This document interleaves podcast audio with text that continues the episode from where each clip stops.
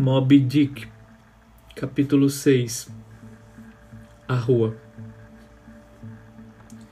Se a princípio fiquei assombrado, vendo pela primeira vez um indivíduo exótico com o quequé circulando entre a sociedade culta de uma cidade civilizada, esse assombro desapareceu logo que fiz o meu primeiro passeio pelas ruas de New Bedford.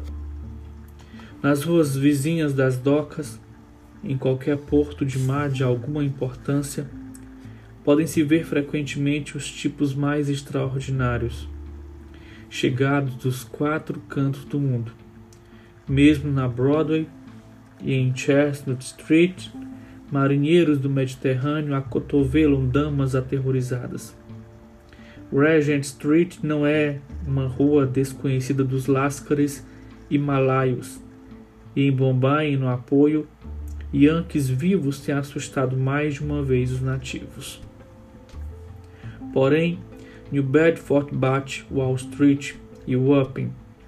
Nestes dois últimos lugares veem-se apenas marinheiros, ao passo que em New Bedford verdadeiros canibais conversam uns com os outros pelas esquinas, selvagens autênticos, muitos dos quais trazem ainda carne pagã sobre os ossos os forasteiros os olham com apreensão.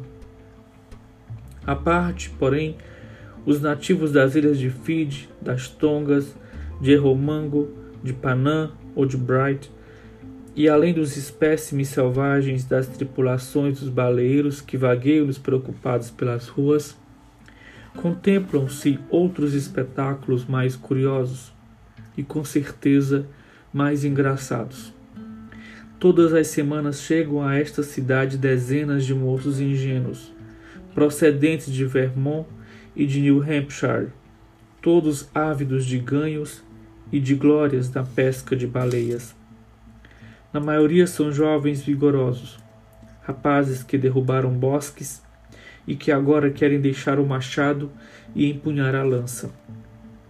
Muitos são tão verdes como as montanhas verdes de onde vêm sob vários aspectos, dão a impressão de ter nascido há algumas horas. Olhe aquele que dobra a esquina. Traz um chapéu de castor, vende paletó de abas largas, apertado com cinto de marinheiro, e traz um, panhel, um punhal embainhado. Ali vem outro, de chapéu encerado e capa de bombazina. Nenhum dandy da cidade para pode comparar-se a um petimetre rural. Refiro-me ao verdadeiro rústico, aquele para que aquele que para arar dois acres de terra em julho e agosto põe luvas de camurça com medo de que o sol lhe queime as mãos.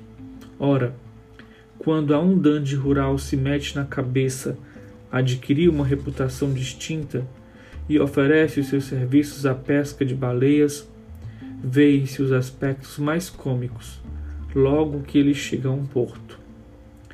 Ao encomendar o seu enxoval de marítimo, ordena botões de bronze para os seus coletes e presilhas para as suas calças. Ah, pobre rei Cid! Com que violência arrebentarão essas presilhas ao primeiro furacão que rugir? Quando fores arremessado presilhas, botões e tudo mais, ao centro da tempestade. Mas não pensem que essa famosa cidade tem apenas arpoadores, canibais e rústicos para mostrar aos seus visitantes. De modo algum. Mas nem por isso New Bedford deixa de ser um estranho lugar. Se não fossem os baleeiros, esse pedaço de chão estaria ainda hoje em condições tão lamentáveis como a costa do Labrador. Mesmo assim, parte do campo que a rodeia é capaz de assustar de tão desolada. A própria cidade é talvez, em toda a Nova Inglaterra, o lugar onde a vida é mais cara. É verdade que é terra de azeite, mas não como Canaã. É também terra de trigo e vinho. Mas o leite não corre nas ruas, nem na primavera, estas são pavimentadas com ovos frescos. Entretanto, Apesar disso, em parte alguma da América, encontram-se residências de aspecto mais patrício, parques e jardins mais opulentos do que New Bedford. De onde surgiram? Como foram plantados nessa terra que foi outrora escória estéril? Olhem para os arpões simbólicos que decoram aquela altiva mansão e terão a resposta. Sim, todas essas esplêndidas casas, todos esses jardins floridos saíram dos oceanos Atlântico, Pacífico e Índico. Todas, sem exceção, foram fisgadas com o arpão e arrastadas para cá, do fundo do mar. Seria Ré Alexander capaz de realizar um tal feito? Dizem que em New Bedford os homens dão baleias por dote às suas filhas e presentes de focas às sobrinhas.